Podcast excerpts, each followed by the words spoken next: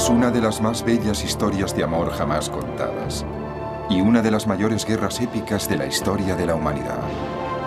Es una historia de dioses y héroes, sobre el más diestro de los guerreros y la más hermosa de las mujeres.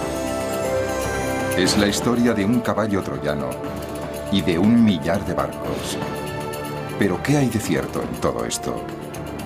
¿Realmente hubo una guerra de Troya? ¿Qué secretos oculta esta colina de Turquía occidental?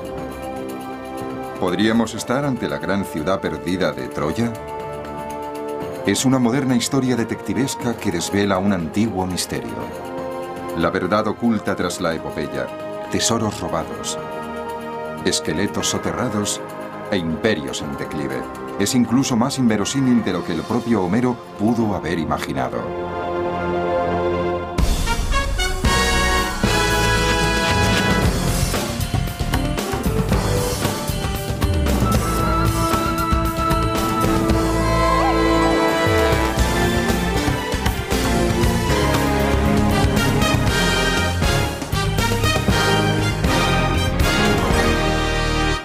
Troya.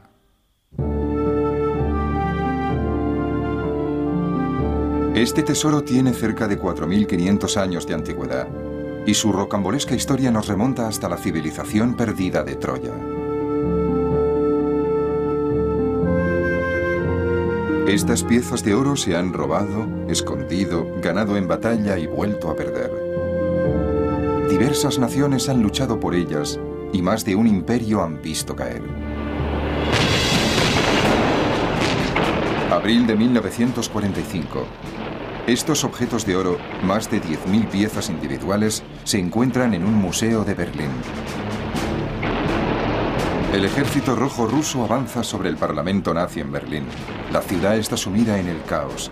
Algunos aprovechan para saquear los museos, robar los objetos de valor y hacer desaparecer el oro. Pero, ¿qué fue de él? Durante años se creyó que aquel oro se había fundido, perdiéndose para siempre. Sin embargo, no se había perdido, lo habían escondido. Nadie sabe muy bien cómo, pero durante aquel verano cargaron el oro en camiones y lo sacaron a hurtadillas de la derruida Berlín. El oro viajó rumbo al este, hacia la Unión Soviética de Stalin. El tesoro llegó aquí, al Museo Pushkin de Moscú, rodeado del mayor de los secretos, pero no para ser expuesto, sino para permanecer oculto en un sótano durante 50 años, hasta la caída de otro imperio, en esta ocasión el Imperio Soviético. En 1993, los rusos reconocieron que habían escondido el oro. Tres años después sería expuesto por primera vez.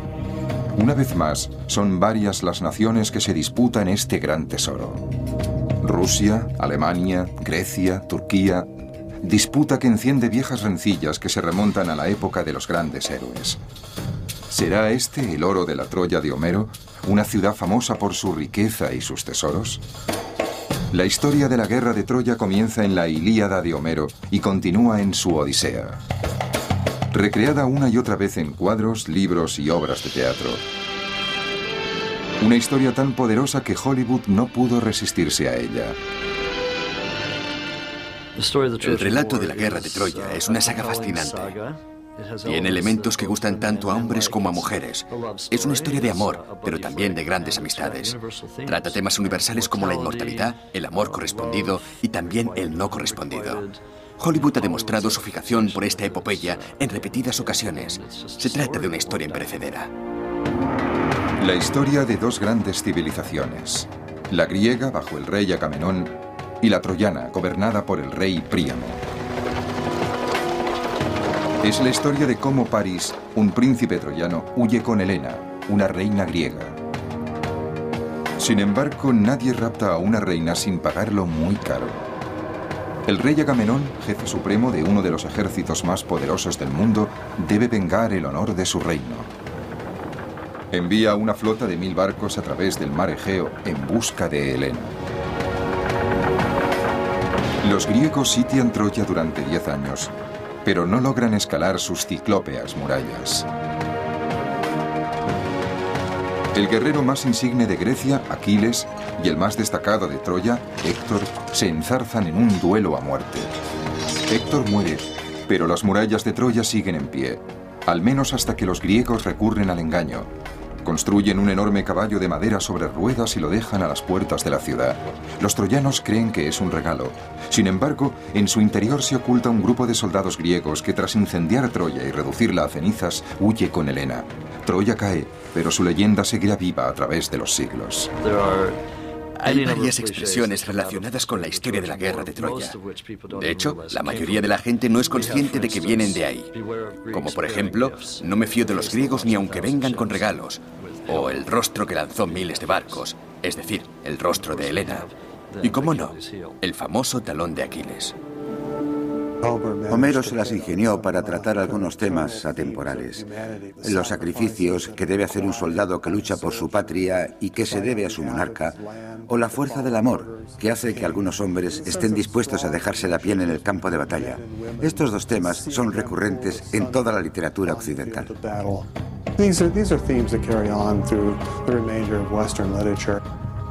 Esta historia ya tiene cerca de 3.000 años. ¿Pero será cierta? ¿Existió alguna vez Troya? ¿Realmente hubo una guerra de Troya?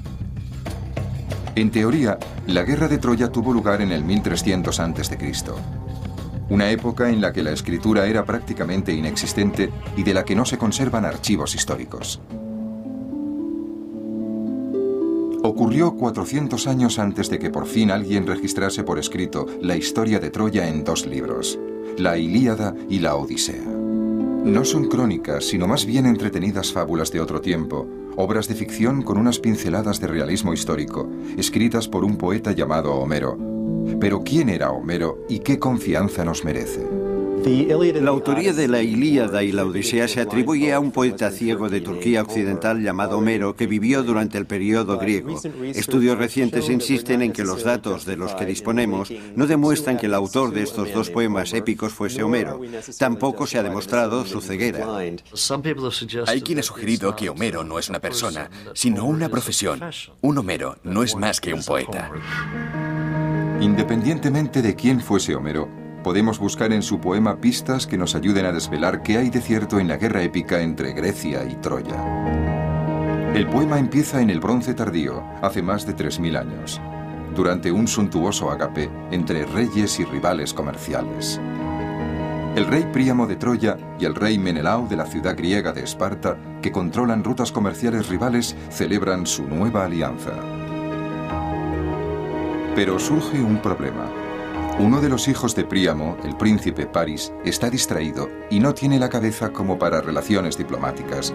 El motivo de su distracción, la esposa de su anfitrión, Helena, considerada la mujer más hermosa del mundo. Pero el rey Menelao no se da cuenta de nada. Menelao, que por lo visto no es muy perspicaz, parte de viaje dejando a Paris y a Helena solos. Menelao parte hacia Creta en viaje de negocios, y ya se sabe que cuando el gato no está, los ratones bailan. Helena y Paris se enamoran y dan comienzo a una relación ilícita.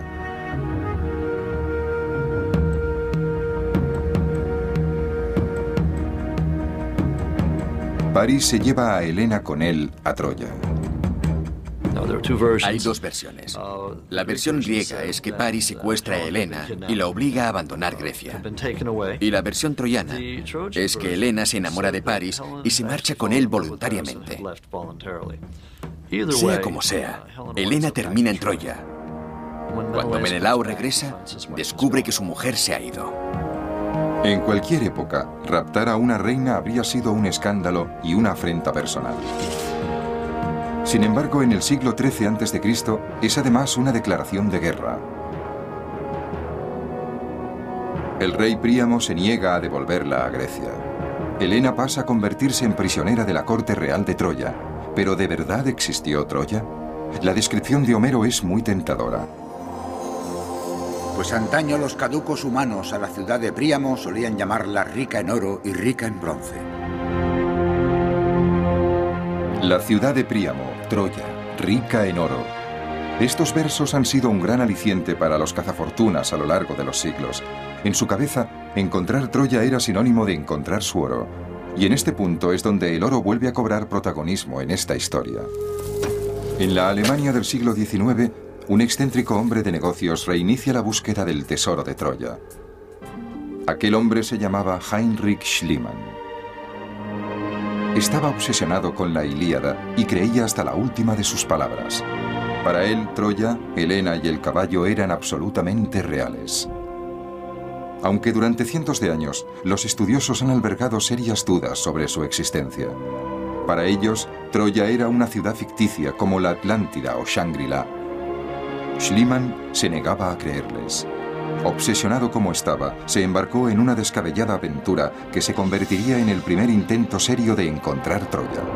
Pero descubrir la verdad sobre Troya no ha sido fácil, ya que Schliemann, como Homero, estaba demasiado dispuesto a mezclar realidad y ficción. En una época en la que el afán de protagonismo era garantía de una gran cobertura periodística, Schliemann estaba destinado a convertirse en el Pete Barnum de la arqueología. Heinrich Schliemann es el padre de la arqueología, pero también un grandísimo sinvergüenza. Es un hombre poco fiable en el terreno personal. De ahí que uno se pregunte hasta qué punto se puede confiar en él en el terreno profesional. Digamos que no es el tipo de hombre al que a uno le gustaría invitar a cenar a casa. Aunque, en caso de hacerlo, convendría no tomarse sus palabras al pie de la letra.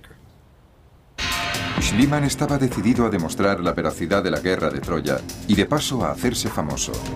Pero lo primero era hacerse rico. Empezó en Rusia, vendiendo armas a los dos bandos enfrentados en la guerra de Crimea. Después, para financiar su búsqueda arqueológica, le echó el ojo al oro, y en 1849 solo había un lugar donde buscarlo. Ese mismo año se fue a California en plena fiebre del oro. Fue uno de los muchos buscadores que llegaron en el 49, aunque él no se manchó las manos. En lugar de excavar en las minas, se hizo intermediario. Compraba a los mineros oro en polvo y en pepitas y después lo revendía a los bancos. Por lo visto, solía inclinar la balanza a su favor y al final tuvo que salir prácticamente corriendo de la ciudad. Ahora que era un nuevo rico, había llegado el momento de buscar Troya. Pero antes, el excéntrico Schliemann necesitaba una última cosa, su propia Helena. Entonces le escribió al jefe de la iglesia ortodoxa griega en Atenas diciéndole, me gustaría ir a Grecia y quiero que me busquen una mujer griega. La elegida tras varias entrevistas fue la joven de 17 años, Sofía Engastromenos. Griega, joven y hermosa, se convirtió en la nueva señora Schliemann. Había encontrado a su Helena y ahora a buscar Troya. La pregunta era, ¿dónde? Los poemas de Homero son como un mapa del tesoro, están llenos de pequeñas pistas. Describe la planicie troyana como una tierra azotada por los vientos, sembrada de robustos robles y a orillas del antiguo estrecho del Helesponto. Esta descripción llevó a Schliemann en 1868 a la actual Turquía noroccidental, donde está la supuesta tumba de Aquiles, cerca de la ciudad de Besik, en la costa Egea. Si Homero no mentía, Troya tenía que estar cerca. Entonces Schliemann contactó con un hombre que tenía una teoría plausible sobre cómo desvelar este misterio. Se trataba de Frank Calvert, un diplomático aficionado a la arqueología. Frank Calvert le dijo, mira, en mis tierras hay una colina que se llama Hisarlik y ha empezado a excavar. Creo que ahí está Troya. ¿Por qué no te vienes, echas un vistazo y me ayudas a cavar? Si estoy en lo cierto y se trata de Troya, podemos llegar a un acuerdo. No había mucho que ver en Hisarlik. No era más que un cerro de 200 metros de alto por 146 de ancho que se alzaba sobre las tierras de labranza de la costa de Anatolia, en Turquía. Calvert convenció a Schliemann de que bajo esta modesta colina, en mitad de la nada, se había alzado alguna vez la cosmopolita civilización de Troya.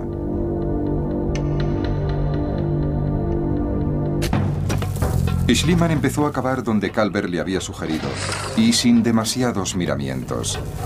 Convencido de que la Troya de Homero se encontraba en el fondo, cavó una gigantesca trinchera de 36 metros de ancho de norte a sur, justo por el centro de la colina. Schliemann no fue paciente ni cuidadoso. Todo lo que no fuera la Troya de Homero no le interesaba. Si tuviese que definir en pocas palabras cómo cavó en Troya, me resultaría muy sencillo. Cavó muy mal. Cuando Schliemann inició sus excavaciones, la arqueología era todavía una disciplina muy nueva. Pensamos que es antigua, pero de hecho, en la segunda mitad del siglo XIX era muy reciente. Schliemann carecía de una formación académica sobre el tema, así que cuando empezó a excavar no tenía muy claro cómo debía hacerlo. El 31 de mayo de 1873, Schliemann dio literalmente con un filón de oro. Según sus propias palabras, Schliemann dijo, Llegué una mañana. Los hombres ya estaban excavando. Y al acercarme vi como uno de los trabajadores estaba empezando a destapar un enorme cofre. Entonces vi el destello del oro. Enseguida les dije que había olvidado que era mi cumpleaños y que se podían coger el día libre. Después de que los trabajadores se marcharan, llamé a mi esposa Sophie y juntos cavamos hasta desenterrar este gran cofre y todos los tesoros en su interior. Mi mujer hizo varios viajes hasta la casa llevando las piezas de oro, plata y bronce en su delantal. Una vez en la casa las numeramos, catalogamos y describimos. Miles de piezas de oro, grandes y pequeñas. Schliemann aseguró que se trataba del tesoro de Príamo, el rey troyano, las riquezas que llevaba años buscando. Schliemann le había prometido al gobierno turco que no sacaría el tesoro del país. Así que solo le quedaba una elección. Tenía que sacarlo a escondidas. Según el propio Schliemann, una noche él y su mujer sacaron el oro de Troya en un barco y se lo llevaron a su país de adopción, Grecia. Lamentablemente, hay algo que no cuadra en toda esta historia. Sophie no estuvo allí. En los diarios de Schliemann y en otros escritos podemos leer que su esposa Sophie estaba en Atenas el día que en teoría descubrió el tesoro. Se lo había inventado. De hecho, con los años, cuando le pidieron explicaciones por aquello, dijo avergonzado, sí, es cierto, Sophie no estaba conmigo. La hice partícipe de mi historia para que se interesase más en mi trabajo. Pero aquello no fue lo más raro. Con el oro en mano, Schliemann decidió terminar de moldear la fantasía de su propia Helena. Una de las primeras cosas que hizo Schliemann después de sacar el oro de Turquía y llevárselo a Atenas fue engalanar a su esposa Sophie con todas las joyas de oro y tomarle fotos. No debió hacerlo. Aunque teniendo en cuenta la época, ¿quién se habría resistido a la tentación? Tenían las joyas y estaban solos, así que se las puso. Sofía estaba preciosa, la foto quedó estupenda. Total, con eso no hacían daño a nadie. No sé, aún así no me parece correcto. Schliemann había hecho realidad el sueño de toda una vida, o al menos eso creía. Desde luego era un tesoro, pero no era el de Príamo. El propio ayudante de Schliemann, Wilhelm Dorfel, descubrió que aquel oro no era de la época de la guerra de Troya, el siglo XIII a.C. De hecho, era mucho más antiguo, era anterior en más de mil años. Schliemann había descubierto por casualidad una civilización perdida que se remontaba al 3000 a.C., una civilización más antigua de lo que cualquiera podría haber imaginado. Se trataba de un legado para la posteridad. Muy a su pesar, Schliemann no descubrió una Troya, sino nueve, una encima de la otra. Saqueadas o destruidas, las nueve Troyas abarcaban un período en el tiempo de casi 4.500 años. Al descubrir nueve niveles de Troya, Schliemann se encontró con un inesperado dilema. ¿Cuál de los nueve correspondía a la ciudad de la guerra de Troya? Con las prisas por cavar, Schliemann destruyó buena parte de la civilización que buscaba. La Troya de Homero, niveles sexto y séptimo, está en la zona media, no en la parte inferior, donde Schliemann calculaba que se encontraba.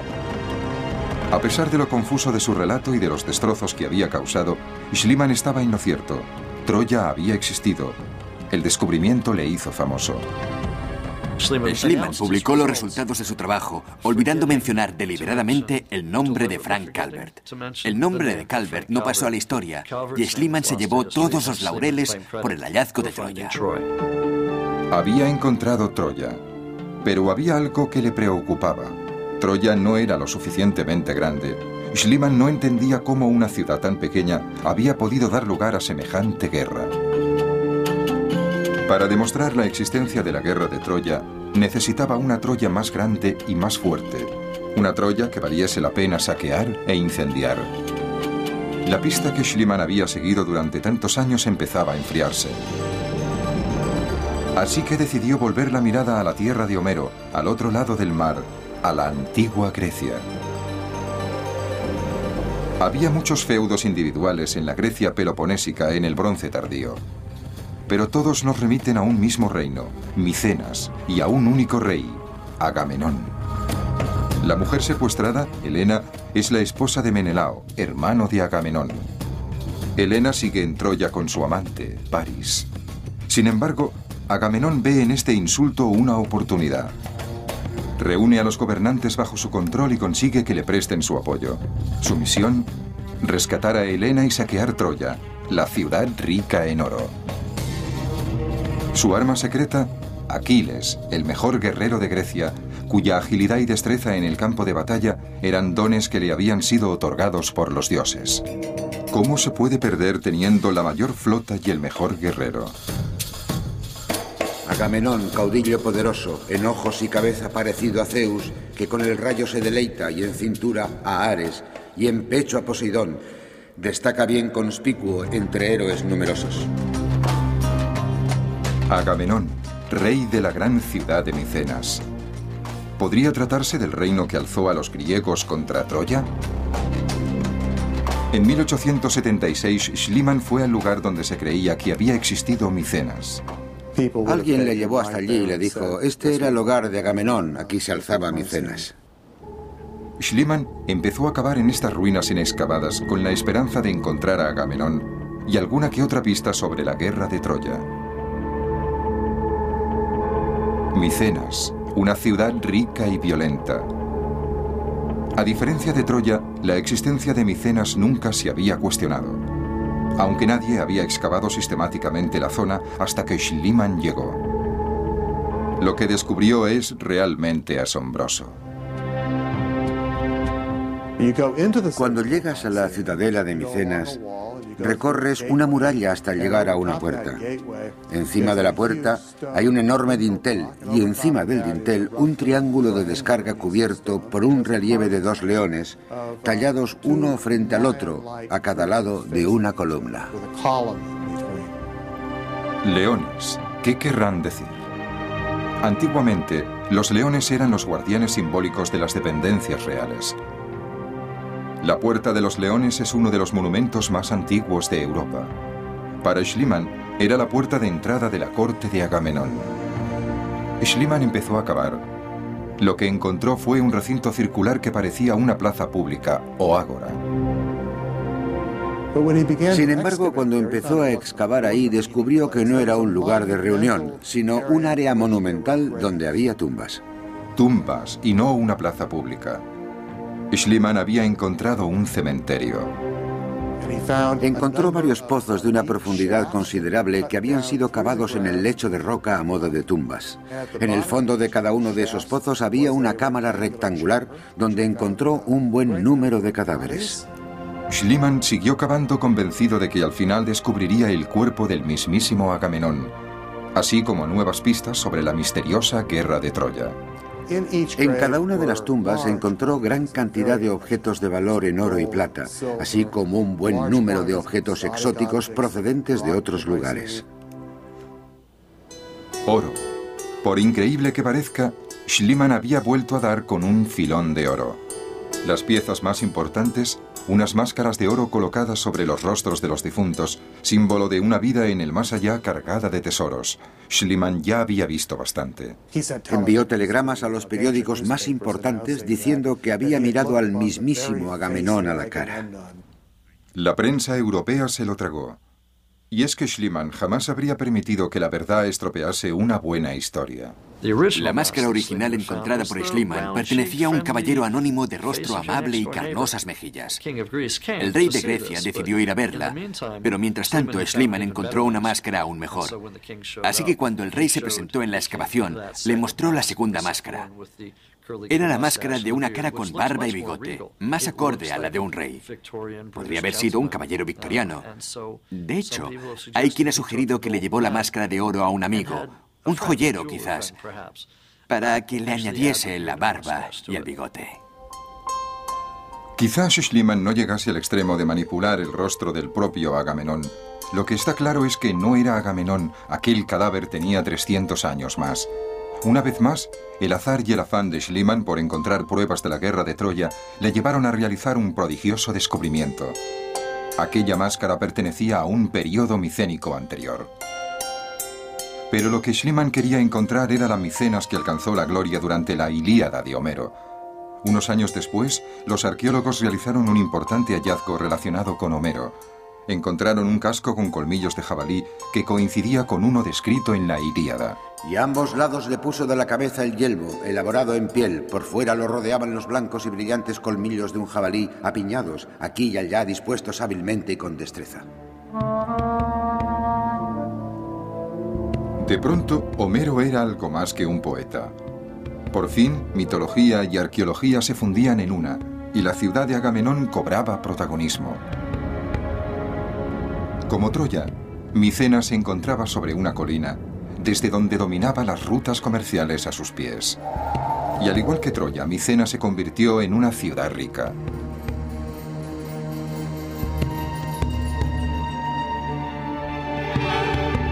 También tenía fama de haber contado con una larga trayectoria de violencia dinástica. El abuelo de Agamenón asesinó a su propio hermano aquí y se lo dio de comer a sus hijos. En la época de Agamenón, esta ciudad estaba en pie de guerra. El destino de Micenas pendía de un hilo.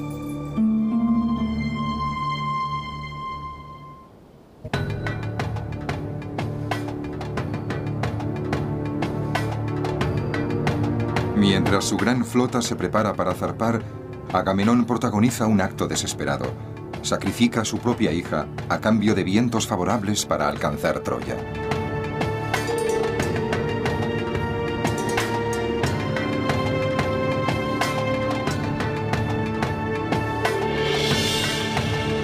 ¿Realmente cruzó el mar Egeo una flota de mil navíos para atacar Turquía noroccidental? Y en ese caso, ¿cómo lo hizo? 50 remeros en un barco de una sola cubierta podían alcanzar velocidades de hasta 80 nudos. 480 kilómetros separaban Micenas de Troya por mar, así que la flota de Agamenón tarda tres días más o menos en cruzar el mar color de vino de Homero. No sabemos si el mérito es de los dioses, del sacrificio de Agamenón o de sus hábiles guerreros, pero la flota llega a su destino.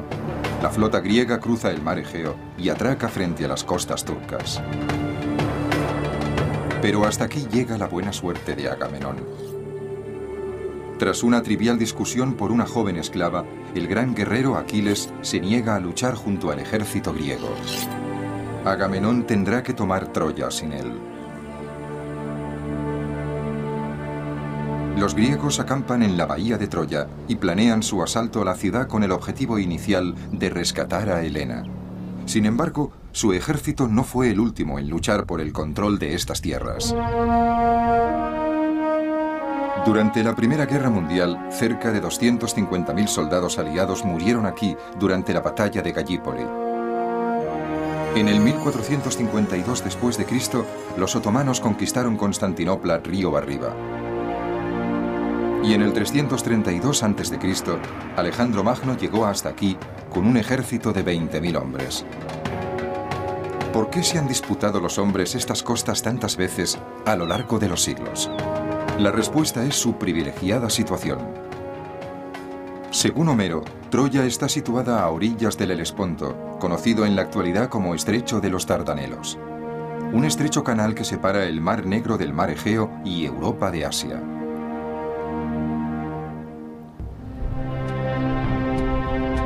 Estas costas siempre han estado sembradas de pequeños pueblos pesqueros.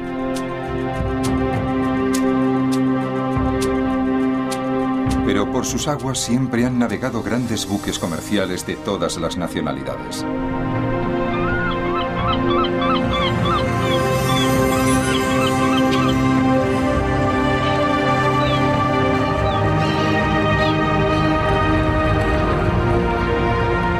Mayor parte de las riquezas de la antigüedad pasaron por este estrecho canal. Si la Troya de Homero estaba aquí, estaba en un punto estratégico. Un predominante viento del noreste sigue azotando este punto, ahora como entonces. Un viento que contribuyó a hacer de Troya una ciudad rica. Los fuertes vientos y las corrientes obligaban a menudo a los marineros a hacer escala en el puerto de Troya durante varios días, a veces incluso durante seis semanas. Y lo más probable es que los dirigentes de Troya cobrasen tributos a los barcos mercantes. Troya debió ser una especie de aduana del bronce tardío, de ahí su gran riqueza.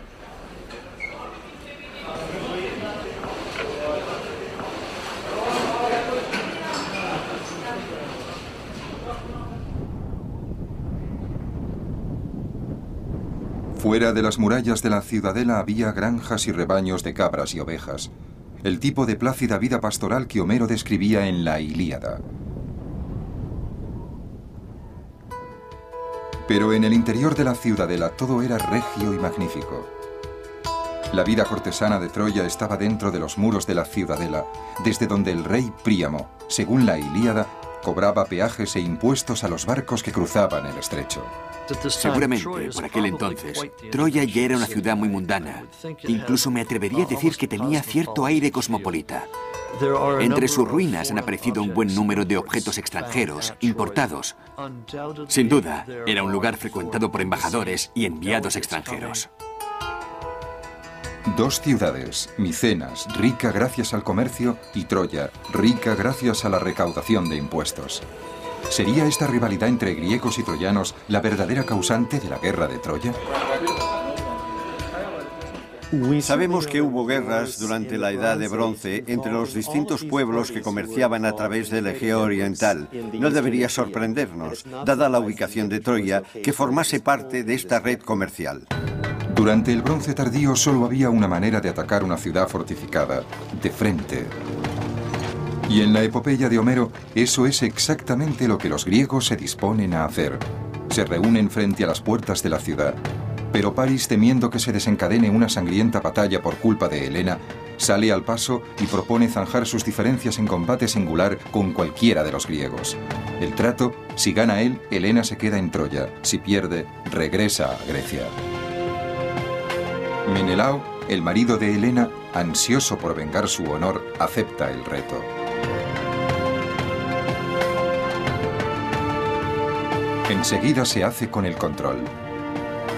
París abandona el combate asustado. Según Homero, son los dioses los que se lo llevan del campo de batalla, haciéndole desaparecer como por arte de magia.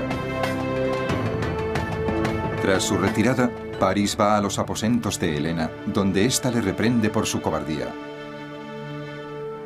Aunque enseguida le perdona.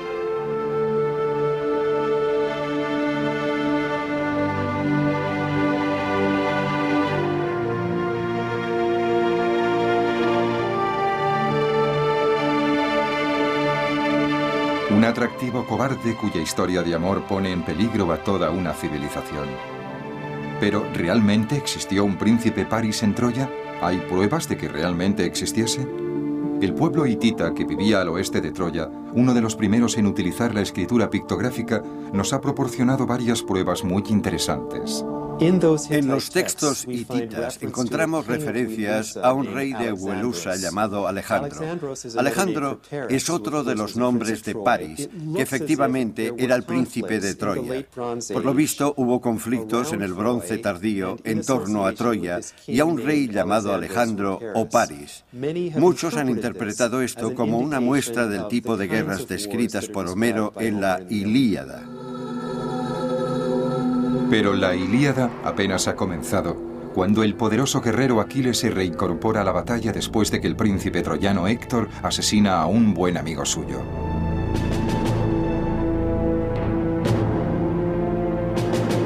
Llevado por el odio, Aquiles prácticamente aniquila al ejército troyano, obligando a los supervivientes a replegarse tras las puertas de la ciudad. El sitio griego se estrecha y se instala al pie de las murallas de Troya. Homero describió estas murallas en la Ilíada. Defenderán la villa las torres y altas puertas con sus hojas a ellas ajustadas, ensambladas por un cerrojo a modo de yugo, altas y bien pulidas. ¿Alguna vez tuvo lugar el gran sitio de Troya? Schliemann no había encontrado pruebas al respecto. Sin embargo, Schliemann no tuvo la última palabra sobre Troya. En 1932, Carl Blegen, de la Universidad de Cincinnati, inició una excavación en la colina de Hiserlik que habría de desarrollarse a lo largo de siete temporadas. Blegen no fue un charlatán como Schliemann.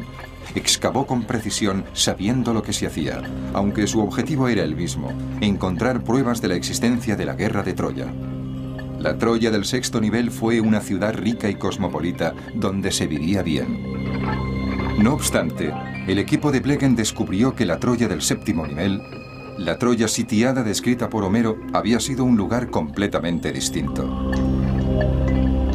Descubrieron que los lujos exóticos habían desaparecido, que no quedaba ni rastro de su anterior riqueza y que sus habitantes habían vivido en la estrechez. ¿Qué había sido de la otrora rica y bucólica Troya? De pronto, una pista crucial. Encontraron tinajas de almacenamiento, muchas y muy grandes. Por lo visto, los residentes de aquella Troya almacenaban comida. La gran mayoría de los habitantes que vivía fuera de las murallas se trasladó al interior de la ciudadela donde la protección era mayor. No era fácil circular a través de las calles de la ciudad. Las casas estaban construidas muy juntas y había enormes vasijas de almacenamiento que contenían comida. Gracias a estas provisiones, los habitantes no tenían que abandonar la protección de la ciudadela casi nunca. El clima que se respiraba era de miedo. ¿Miedo a qué? El profesor Rose cree que la Troya del nivel séptimo era una ciudad sitiada, tal y como la describe Homero en su poema. En la Ilíada, los que tienen sitiada Troya son los griegos, y la batalla final tiene lugar justo al otro lado de estas murallas. Aquiles enfrenta a Héctor en combate singular, con el destino de Troya en juego.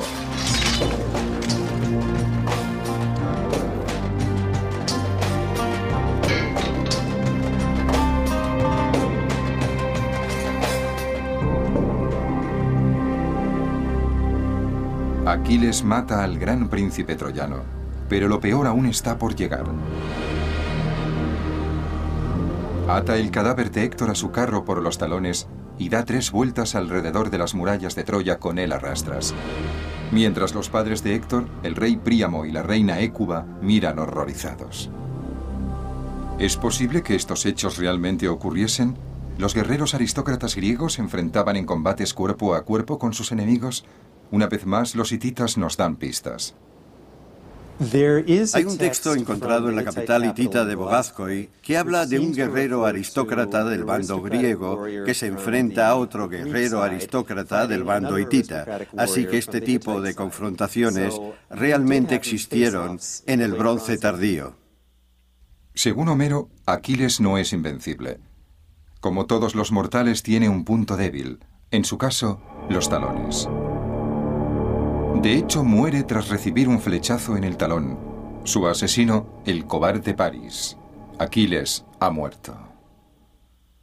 ¿Pero tenemos pruebas de que alguna vez haya vivido?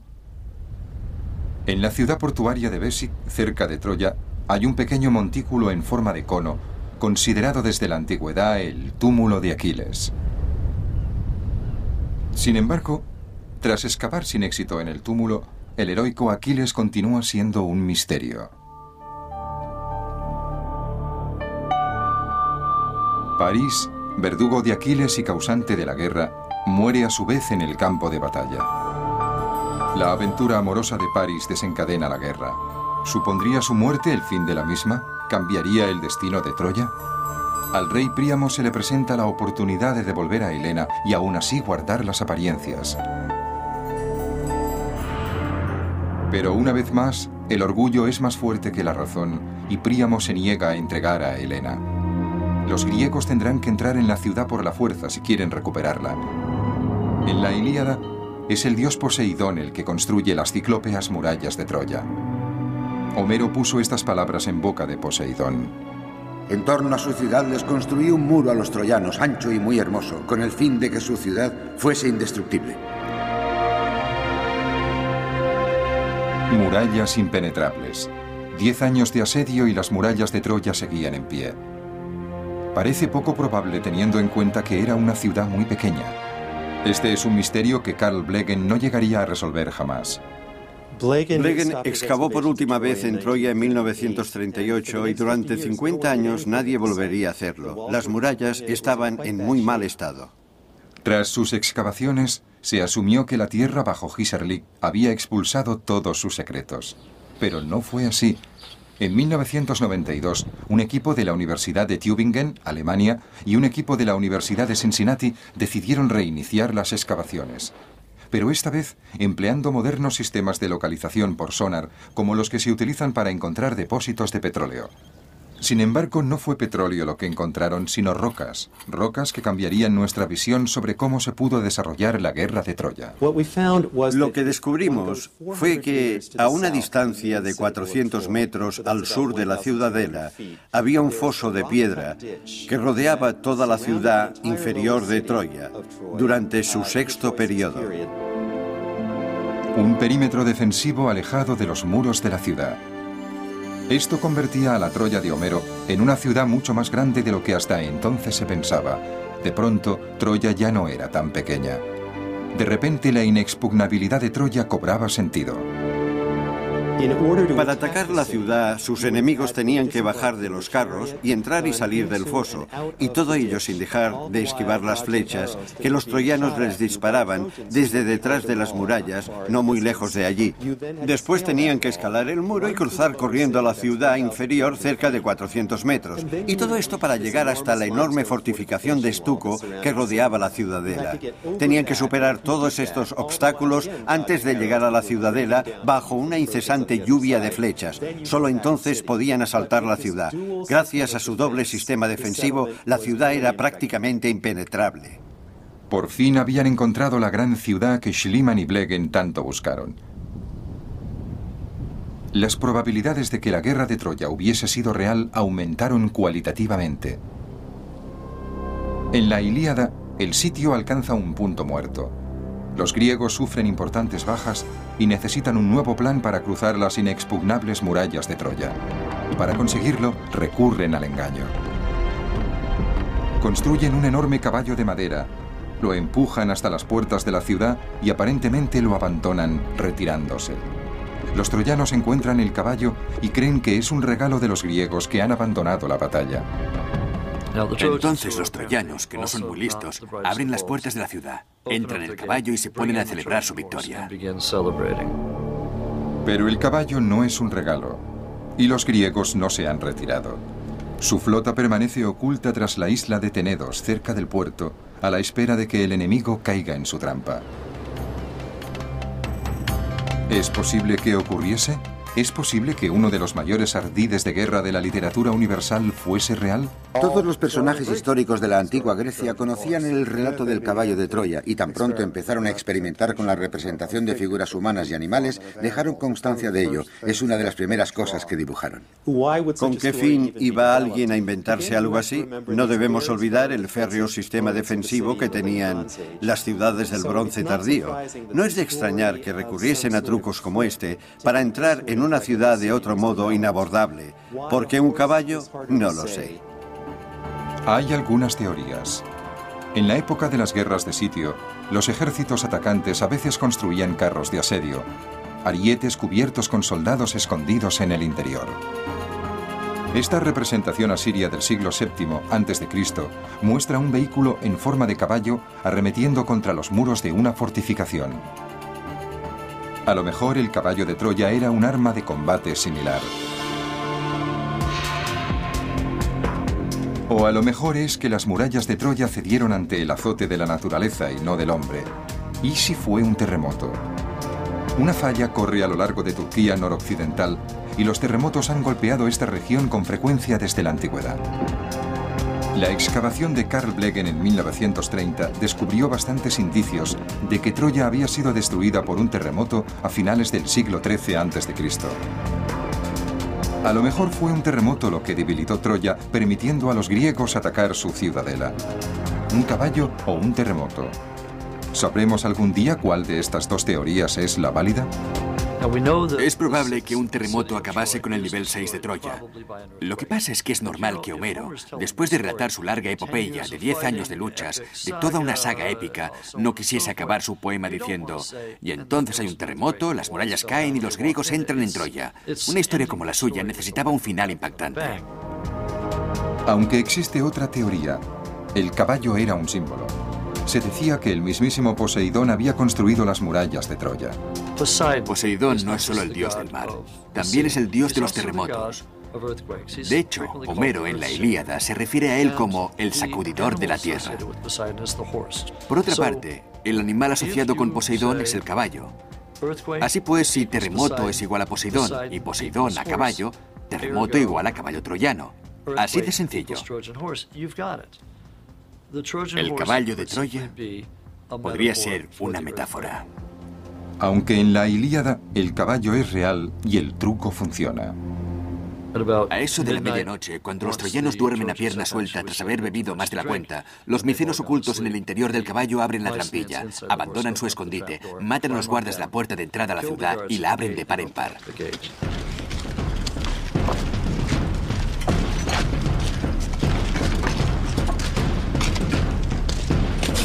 Matan hasta el último troyano, incluido el rey Príamo. Mientras tanto, Menelao busca a Helena, decidido a matarla. Pero cuando la encuentra, su belleza le vuelve a cautivar y decide llevarla con él. Una vez más, la belleza de una mujer tiene un profundo impacto en el destino de los personajes homéricos. Pero ¿qué sabemos en realidad sobre Helena de Troya? ¿Es posible que una disputa por el amor de una hermosa mujer acabase en una guerra épica de 10 años de duración entre colosos del comercio? A los griegos de la antigüedad les gustaba creer en la existencia de una Helena de Troya. Para ellos, Helena de Troya había sido una mujer de carne y hueso. ¿Pero realmente existió? Ni idea. Lo que sí está claro es que la importancia de las mujeres en la antigua Grecia, en el antiguo Oriente Próximo, a la hora de cimentar alianzas entre reyes e imperios, resulta innegable. ¿Pero realmente se raptaba a las mujeres en tiempos de guerra y se las transportaba a través del Egeo? ¿Lo que según los griegos ocurrió con Helena pudo ocurrirle a otras mujeres? Esta tablilla griega del siglo XIII a.C. no se pudo descifrar hasta 1952.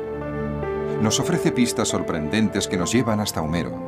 Contiene un listado de nombres de mujeres raptadas en tiempos de guerra y en él aparece el nombre de una tal Toroya o mujer de Troya.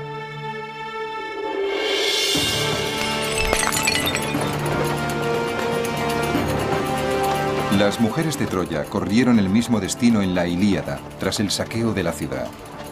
Tras el pillaje, los griegos incendian Troya, borrando del mapa la civilización del rey Príamo. Ahora ya sabemos dónde estaba Troya y también que fue destruida en el siglo XIII a.C. ¿Pero realmente sucumbió a un incendio? Y si así fue, ¿quién la incendió? Schliemann exigía pruebas, y 45 años después de la muerte de Schliemann, Karl Blegen las encontró. En los distintos niveles de la Troya homérica aparecieron pruebas irrefutables de que la ciudad había ardido. Sin embargo, muchas ciudades se incendiaban en la antigüedad. ¿Cómo podemos saber que Troya ardió como resultado de un ataque militar? Cuando los equipos de trabajo de Tübingen y Cincinnati llegaron en la década de los 90, prestaron mucha atención a los niveles de destrucción de la Troya homérica. Encontramos varios niveles de destrucción, dos en concreto correspondientes al bronce tardío. En la segunda fase de destrucción encontramos puntas de flecha. Por lo visto, la ciudad sucumbió ante algún tipo de ataque. Puntas de flecha, empleadas por antiguos guerreros en esta misma ciudad. Por fin, una conexión con la destrucción militar de la Troya de Homero.